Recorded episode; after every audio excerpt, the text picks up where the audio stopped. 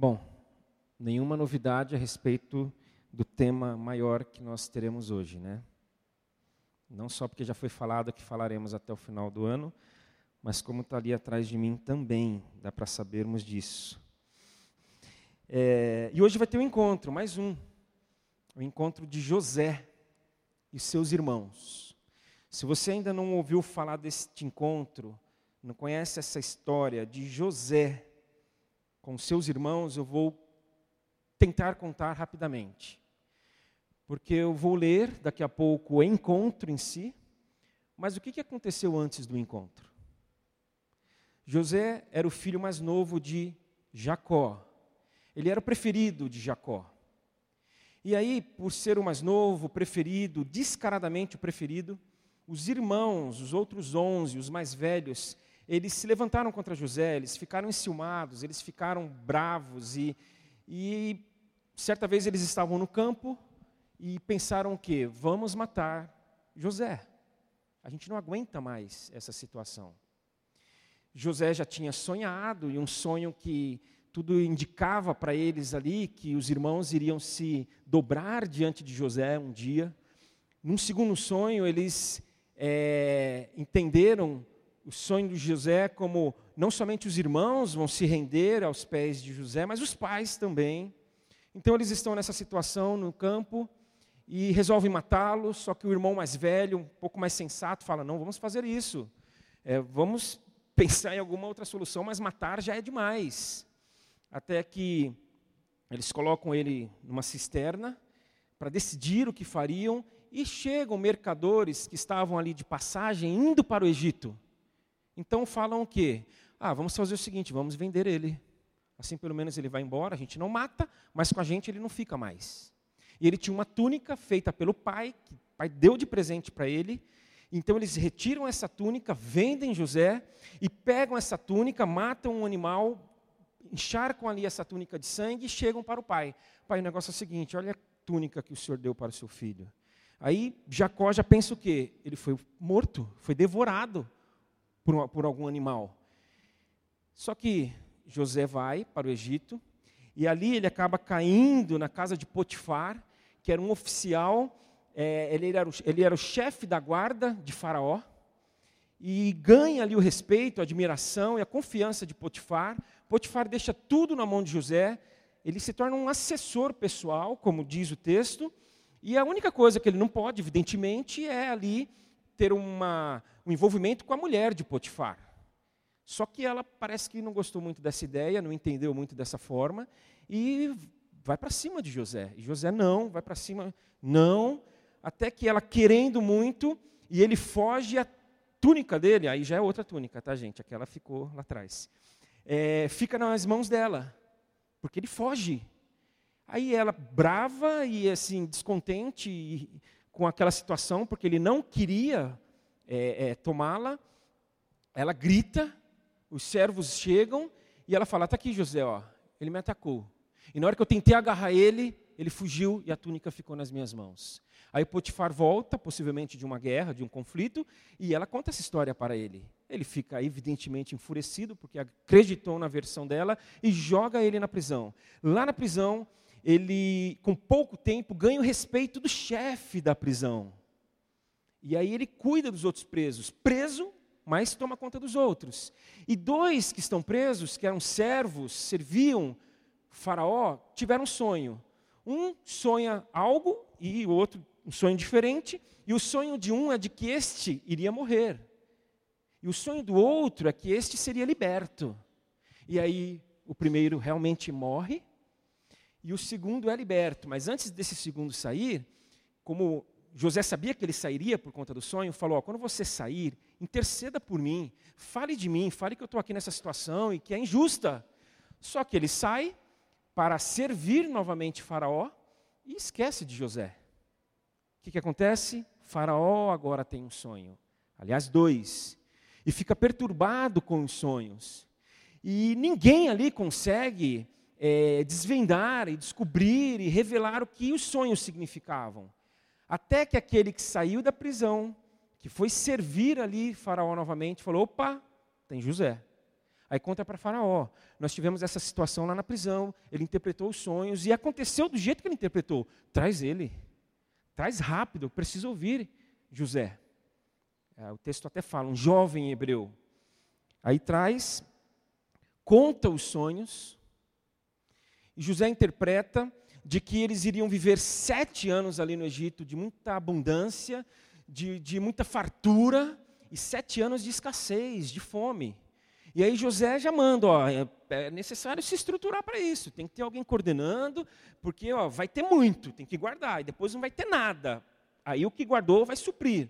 Aí Faraó fala: Você, José, você vai ser essa pessoa, você vai, depois de mim, vai ser o cara, vai cuidar de tudo, eu confio em você. E assim aconteceu.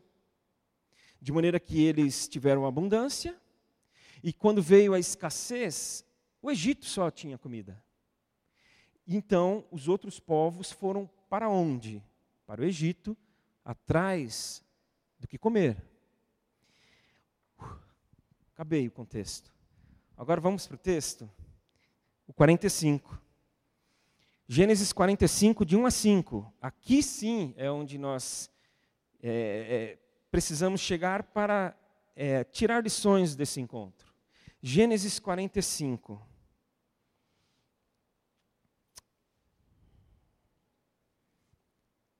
Eu, era para eu ter falado antes do texto, vocês deixariam aberto. E aí não precisaria. Mas tá, a gente espera. Gênesis 45. Eles. Ah, aqui tem um, um detalhe. Os irmãos já tinham ido lá pegar comida e ficou um vai e vem. José entende, eh, eh, reconhece eles, aí eles voltam para casa, José dá um jeito deles voltarem, aí eles voltam trazendo o pai. Ficou uma situação ali de, de, de, de um reencontro, até então só José sabendo é, quem eles eram. Eles não reconheceram José. Aí aqui diz: José não conseguiu mais se conter. Havia muita gente na sala e ele disse aos seus assistentes: saiam todos daqui. Assim ficou a sós com seus irmãos e lhes revelou sua identidade. José se emocionou e começou a chorar. Chorou tão alto que os egípcios o ouviram. E logo a notícia chegou ao palácio de Faraó. Sou eu, José, disse a seus irmãos. Meu pai ainda está vivo mas seus irmãos ficaram espantados ao se dar conta de que o homem diante deles era José e perderam a fala. Cheguem mais perto, disse José. Quando eles se aproximaram, José continuou: Eu sou José, o irmão de você que vocês venderam como escravo ao Egito. Agora não fiquem aflitos ou furiosos uns com os outros por terem me vendido para cá. Foi Deus que me enviou adiante de vocês para lhes preservar a vida. Ah, ao contar essa história, tem, tem uma pergunta que me salta aos olhos.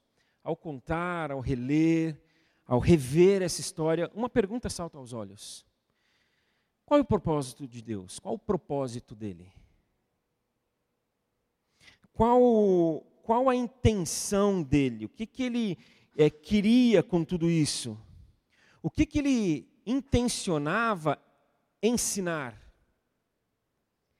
Mas essa pergunta não é feita só diante dessa narrativa, não somente diante dessa.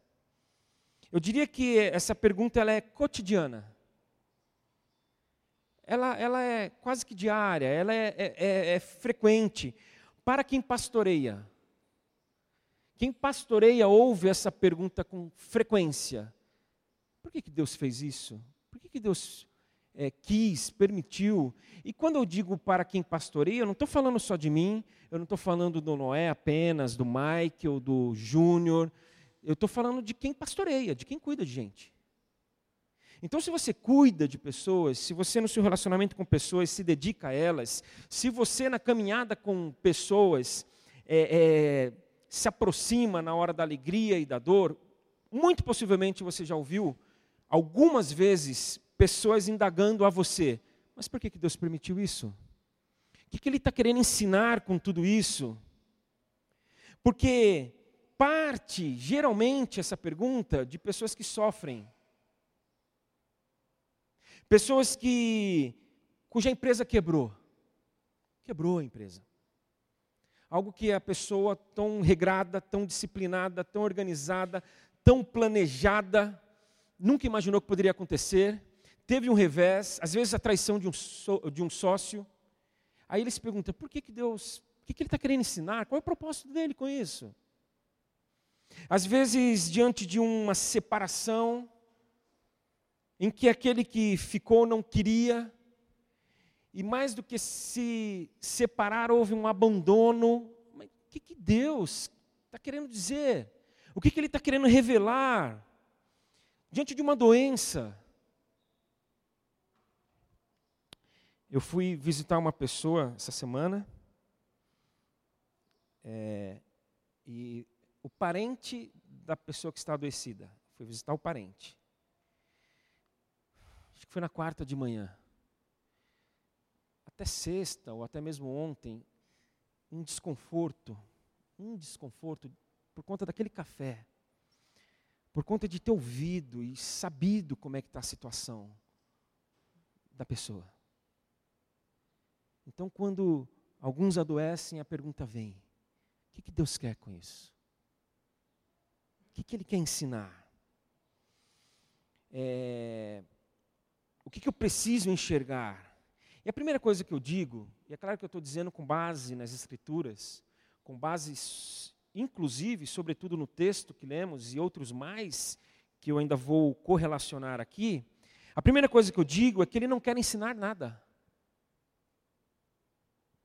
Quando essas coisas acontecem, Deus, ele não tem a intenção, ele não tem a preocupação, ele não fica é, assim ávido e, e, e preocupado. Será que eles vão aprender? Ele não fica assim porque ele não quer ensinar.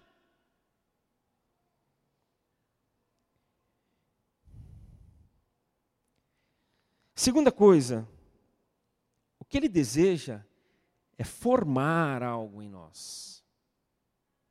O que ele deseja é produzir algo em nós. O que, que ele tem em mente é gerar alguma coisa no nosso coração. Não é algo que nós precisamos aprender. De maneira que, se não precisamos aprender, não é uma charada, não é um enigma. Aí a gente ainda, além de sofrer, a gente sofre não só pela situação, mas a gente sofre porque a gente não está conseguindo entender o que ele quer dizer. Meio maluco isso, né?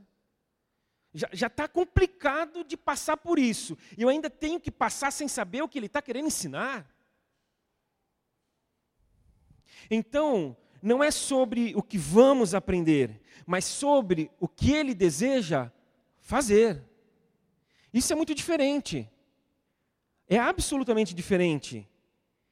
Mas ainda assim, nós queremos saber o que ele pretende fazer. É genuíno. Ok, eu não tenho que aprender nada com isso. Eu tenho que, eu tenho que permitir que ele produza algo em mim, mas o que, que ele quer produzir? Para que eu me renda, para que eu me abra, para que, se ele quiser, eu até contribua. Ó oh, senhor, você quer produzir algo em mim? Então, conta comigo, o que eu preciso fazer também? O senhor quer que eu faça algo?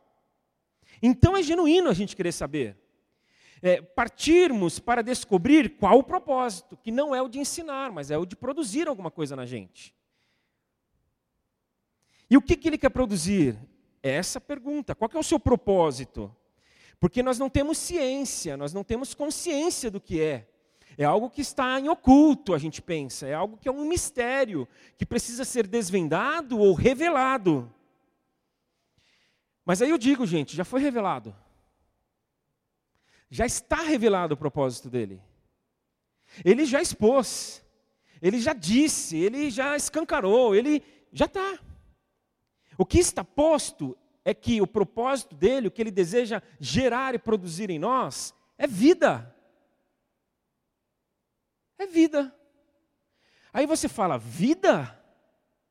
Vida no sofrimento, Marcelo? Vida no abandono? Nas dores? Nas privações? É vida. O texto fala que é vida. Isso aqui aconteceu, José falou para os irmãos. Tudo isso aqui é, é foi dessa forma. Tudo que vocês fizeram comigo foi para que eu chegasse aqui antes de vocês, para garantir vida a vocês, para garantir vida a nós. Esse é o propósito. Essa é a intenção. Mas calma lá, gente, eu sei que às vezes é difícil, é, é para todos nós. Então vamos lá, tem uma máxima que diz o seguinte: a Bíblia, ela explica a própria Bíblia. Parece um, um trava-língua, né? Eu tenho que falar bem devagar isso. A Bíblia explica a própria Bíblia. Então, se a gente quer entender melhor, porque precisamos e queremos entender melhor essa questão, a gente vai para outro texto. Porque esse texto, outro, vai explicar esse que lemos.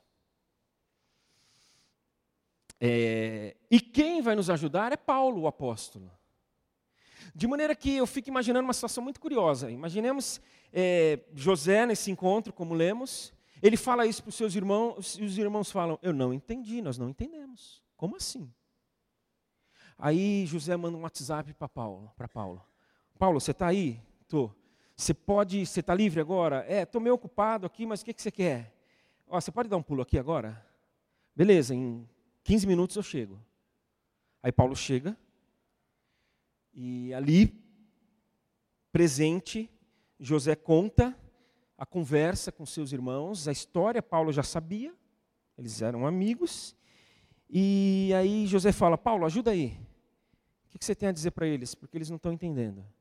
Aí Paulo diria o seguinte: Sabemos que Deus faz todas as coisas cooperarem para o bem daqueles que o amam e que são chamados de acordo com seu propósito. Pois conheceu de antemão os seus e os predestinou para se tornarem semelhantes à imagem de seu filho, a fim de que ele fosse o primeiro entre muitos irmãos. Estão acompanhando? Então Paulo chega e ajuda José nessa situação falando o seguinte: que sabemos, gente, que Deus, em todas as coisas, Ele faz uso de todas as coisas para, é, é, é, para que Ele produza em nós aquilo que é por, de propósito dEle. E o propósito dEle é que nós sejamos parecidos com Cristo, com o Filho. De maneira que nós fomos atingidos. Tudo isso aqui é fruto de um mundo atingido. Pensar em matar, irmão. Ah, não vamos matar, mas vamos vender. Guardar ra ra ra raiva, rancor, mágoa, ciúme. Tudo isso é fruto de um mundo atingido. Nós fomos atingidos, mas estamos num processo para sermos redimidos. Esse é o propósito. Esse é o objetivo. Da, da, da, sair da condenação para a redenção. Nós fomos mortificados, mas estamos num processo de sermos vivificados. Porque fomos mortos, porque morremos, porque abandonamos Deus, e por Ele não ter abandonado a nós, Ele fala: venham, levantem, vida, gente. O propósito dele é vida. Porque nós perdemos, mas aí nós começamos a ganhar. Perdemos o que e passamos a ganhar o que? A humanidade. Perdemos a nossa humanidade. Nós perdemos. É só nós vermos e a gente poderia ir longe, os noticiários, mas a gente pode ficar bem perto. Quantas vezes a gente, ao invés de agir como humano, a gente age como animal? Porque perdemos a humanidade. Então, nesse processo da perda para o ganho, ele vai dando vida para nós. Ele vai dando integralidade, nós vamos nos tornando cada vez mais inteiros. De maneira que a vida é uma montanha russa. Uns 25 anos atrás, ainda no seminário, tive um professor que, citando essa história de José, ele usou essa expressão. Nossa, a gente olha para a história de José e a gente vê o quê? Uma montanha russa. Tem hora que ele está lá em cima, tem hora que ele está embaixo. Tem hora que ele está é, é, na casa de Potifar, governando tudo, tem. Em seguida ele vai para a prisão. Aí ele está na prisão e ali ele começa a cuidar dos presos e, por, por as razões que eu já contei, ele sai de lá e ele está no alto de novo. Então é alto e baixo o tempo todo. É só José? Não, a nossa vida também. Porque nós fomos atingidos e nós estamos sendo redimidos. Nós perdemos a vida, estamos ganhando ela de novo, porque Deus está produzindo em nós vida. Porque esse é o propósito dele. Nós estamos aí falando de Paulo mais uma vez, e aí a gente encontra na Bíblia a mensagem, nós estamos indo para Jesus. Fala que, esquecendo das coisas que para trás ficam, tem coisa que a gente precisa deixar para trás. Aliás, muita coisa é, é, se a gente não deixar, a gente não vai para frente. Porque é muito peso. Então a gente não volta, mas a gente fica parado, porque a gente não consegue andar. Então, esquecendo-me das coisas que para trás ficam, daquilo que precisa ser esquecido, daquilo que precisa ser rompido. Prossigo para o alvo, Paulo fala. E esse prossigo para o alvo, como eu disse, na versão a mensagem é: nós prosseguimos para o alvo que é Jesus, alvo estabelecido por Deus. Nós estamos indo para Jesus, nos tornando cada vez mais como Jesus. Por isso que o propósito, repito, é sermos parecidos com o Filho. É esse o propósito. E as histórias são inúmeras, gente, em que isso que eu falei e em que isso que a gente está vendo se repete. Eu conto mais uma. Em Atos, no início da igreja, e aí eu vou tentar resumir bastante também, porque é uma história linda, uma história muito legal. E a vontade é de ir nos, nos detalhes dela. Pedro e João estão entrando no templo na hora da oração e tem ali um homem colocado há 40 anos para pedir esmolas e pede esmola para os dois. E Pedro fala: Nós não temos, eu não tenho ouro nem prata. O que eu tenho eu te dou. Levanta e anda. E aquele homem levantou e andou. Aquele homem fica alucinado naturalmente, como qualquer um de nós ficaria. Aí ele começa a seguir os dois. Ele começa a dizer para todo mundo que, olha, eles fizeram isso por mim. Aí os dois falaram: opa, muita calma nessa hora, nós não fizemos nada. Foi Jesus, foi Cristo, foi em nome dele, aquele a quem vocês mataram, mas Deus o ressuscitou dos mortos. E eles começam a pregar. Eles começam a falar da, daquilo que eles estavam vivendo, vendo, daquilo que Deus estava fazendo neles, segundo o propósito de Deus gerando vida neles. Aí uma multidão já se entrega a Cristo, fala: queremos também, é isso aí, seu propósito é esse, a gente quer esse propósito para a nossa vida. Aí, uma gente, é uma. Aí sim, né? A gente tem manifestação de tudo que é lado. Aí a manifestação ali foi a mais plena e bonita e genuína e queremos isso. Só que a autoridade da época falou: opa, muita confusão. Vamos prender os dois. E não tinha mais tempo para interrogá-los, ficaram a noite na prisão. No dia seguinte chamaram os dois. É, expliquem. Foram vocês? Ou em nome de quem vocês estão fazendo isso? Não, não fomos nós. Foi em nome de Jesus, aquele que morreu, mas Deus ressuscitou dos mortos, e aí mensagem de novo. Agora para a liderança. E eles falaram de tal forma que o texto fala que o Espírito Santo estava com eles, a ponto dos líderes ali, das autoridades, concluírem o seguinte: estes homens, sem muita instrução, estes homens iletrados, eles falam com ousadia, porque eles estiveram com Jesus. E ele, esse, eles estiveram com Jesus, é, eles se tornaram como Jesus. Por isso que eles estão falando desse jeito, por isso que eles fizeram o que fizeram. Mas ok, então a situação é mais complicada. Se eles estiveram, se eles se tornaram como Jesus, a gente tem que acabar com isso aí. E falaram para eles: ó, chega, tá? Legal, vocês já fizeram aí, mas acabou. Ó, bico calado. Eles, não, não, não. Importa, eles falam, para vocês, o que, que vocês acham? Importa a nós obedecermos a Deus ou a vocês? Porque nós não podemos deixar de falar aquilo que nós temos visto e aquilo que nós temos ouvido.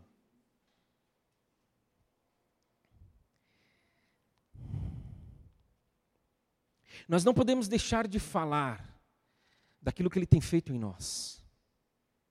Nós não temos como nos conter diante daquilo que Ele tem produzido na gente. Nós não temos como recuar diante daquilo que, sendo o propósito dele, Ele tem nos tornado mais parecidos com o Filho. Sendo o único desejo dele nos dar cada vez mais vida. Por quê? Eu concluí isso há não muito tempo. Eu li esse texto, eu falava desse texto de Romanos, fica em Romanos a, a leitura que eu fiz de Paulo, Romanos 8. Eu falava, ok, ser parecido com Jesus, ser parecido com Jesus era muito, muito pouco, é, é muito vazio no sentido de não conseguir enxergar o que, que significa ser parecido com Jesus. Jesus foi a pessoa mais plena de vida. Jesus foi aquele único inteiro, perfeito. Então, sermos mais parecidos com Jesus, ou cada vez mais, ou Deus trabalhar em nós para que isso aconteça, é da mesma forma sermos preenchidos cada vez mais com a vida. Com a vida. É... Então é por isso que a pessoa está adoecida, é por isso que a pessoa perdeu o emprego, mas a vida não está condicionada à sua saúde, ao seu emprego, mas ao entendimento, mas à consciência do, do, que Deus fez, do que Deus pode produzir, e de que essa vida começou aqui, mas ela não é um fim em si mesmo. Essa vida não vai acabar aqui, essa vida vai continuar. Então é o começo, de maneira que, nossa, aquela pessoa está morrendo, não, ela pode estar cada vez mais vivendo. Porque ela pode estar padecendo fisicamente, não é que a gente vai se descansar nisso e falar, ó oh, Senhor, leve embora se eu quiser, eu quiser, não é isso. Mas enquanto fisicamente, como exemplo, ela está perdendo vida, na sua vida inteira, plena e completa, é, genuína e a única vida que temos, na verdade, ela está ganhando. Ela está se tornando cada vez mais viva. Até Moody fala isso. Eu sempre cito isso para aqueles que perdem alguém. Moody dizia o seguinte: quando ouvirem falar que eu morri, não acreditem, eu vou estar mais vivo do que nunca. Por quê? Porque estamos em processo de nos tornarmos cada vez mais vivos do que nunca. E agora eu volto e termino. Eu termino com José. Não seria muito legal a gente falar do encontro de José com seus irmãos e, e não acabar com a história dele. Quando a gente fala de vida, não é algo que a gente produz. Não é. Talvez esse seja um dos maiores erros, equívocos, teimosias e, e, e, algo improdutivo na nossa caminhada de fé é achar que a gente vai produzir vida na gente. Não é. A história de José, como eu não entrei em detalhes, mas repetidas vezes dizia, diz o seguinte: Deus estava com José. Deus estava com José de, modo que quando ele sai da prisão, está diante de Faraó, e Faraó fala: Você vai dizer para mim o que significa o sonho. José responde: Eu não vou dizer nada.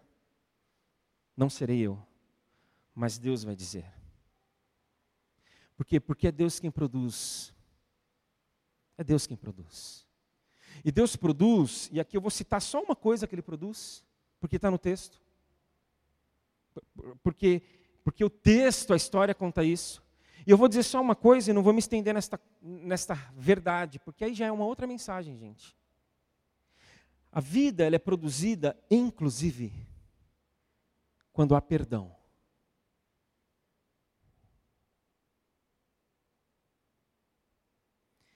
Se José não tivesse perdoado seus irmãos, não teria vida ele e seus irmãos continuariam mortos. Então nós queremos vida. Nós queremos vida porque vida é o que Deus quer e tem para nós. Só que entre outras realidades, para que isso aconteça, para que isso seja real, para que experimentemos, deve existir o perdão. Eu falei que é uma outra mensagem, mas dá vontade de falar sobre perdão agora. Estou aqui me segurando. Mas como eu não consigo me segurar muito, eu quero só falar mais uma coisa a respeito do perdão. Porque talvez seja a coisa mais importante a respeito do perdão. E que eu aprendi há algum tempo, então eu sempre falo dessa questão. Perdão, a gente não perdoa quem pediu perdão. A gente perdoa quem precisa de perdão. Ah, mas não pediu. Não tem que pedir. Precisa.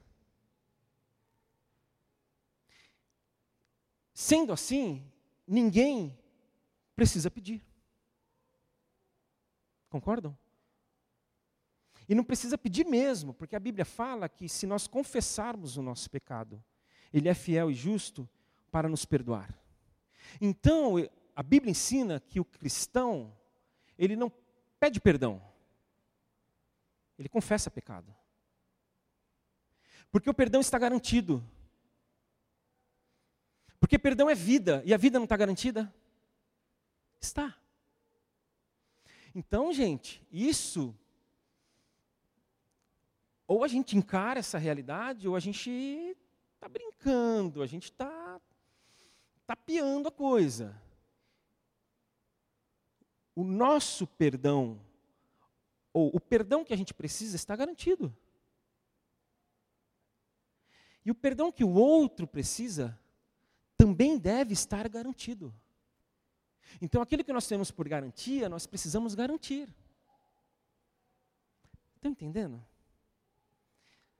Só assim o propósito de Deus será cumprido e vivido por nós, que é vida, que é sermos iguais a Jesus, aquele que a quem a gente não pede perdão, aquele a quem a gente apenas confessa e expõe o nosso pecado, porque a cruz já garantiu o perdão. A cruz já garantiu a vida. Amém? Vamos orar? Vamos orar. Nós cantamos belíssimas letras, verdadeiras letras nas músicas que cantamos. Nós cantamos que Jesus Cristo mudou o meu viver. É fato que quando a gente canta essa poesia, não significa que a gente tem a ilusão de achar que ele mudou tudo. Ele não mudou tudo ainda. Se ele tivesse mudado tudo, para que uma palavra dessa? Mudou tudo já, gente. Ele está mudando. Jesus Cristo está mudando o nosso viver. Jesus Cristo precisa continuar mudando o nosso viver. Nós cantamos que aquilo que Ele oferece, Ele é.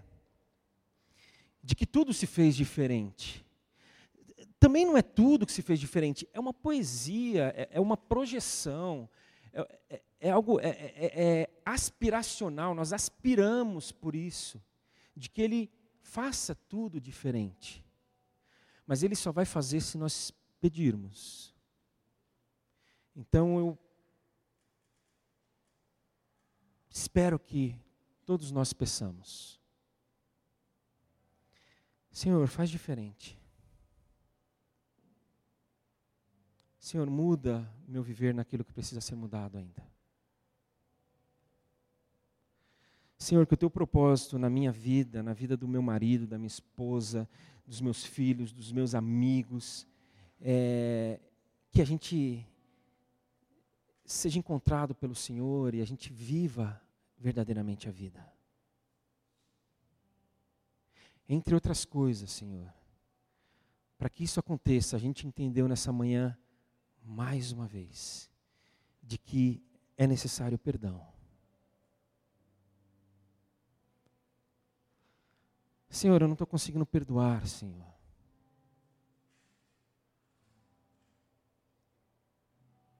Me ajuda nisso.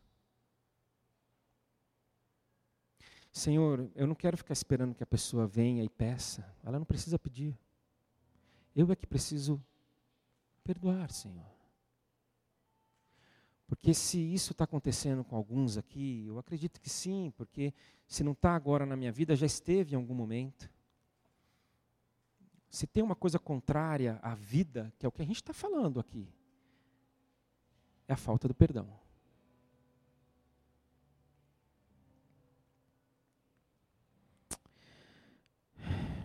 Senhor, obrigado.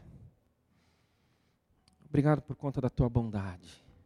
Obrigado por conta do teu amor. Obrigado porque o Senhor veio. Obrigado porque o Senhor tem vindo. Obrigado porque o Senhor virá sempre ao nosso encontro. Porque é desejo teu. O Senhor não tem outro desejo, Senhor, senão de gerar vida em nós. Vida como a de Cristo. Por isso Cristo veio para gerar e ensinar, para gerar e mostrar. E mostrou. E a gente nessa manhã não quer outra coisa senão essa vida. Entendemos que para que isso aconteça, a gente precisa se render e, e, e, trilhar este caminho que Cristo trilhou. De maneira que nós estamos indo, Ele está vindo, e o encontro vai se dar, mas enquanto não se dá efetivamente, Senhor, a gente está se encontrando com outras pessoas. E o encontro com outras pessoas gera um monte de coisas, inclusive mágoas, feridas, gera ciúmes, gera intolerância, gera tudo, Senhor. Muita coisa boa e muita coisa ruim. E aquilo que é ruim, Senhor, a gente coloca diante do Senhor. Entendendo que não está ruim no outro, está ruim na gente. Eu não estou pedindo para que o Senhor tire do outro, estou pedindo para que o Senhor tire de mim.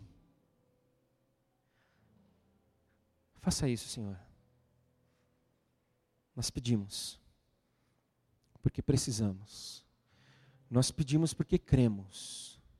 Nós pedimos porque queremos. É o que oramos. Em nome de Jesus, amém, Senhor.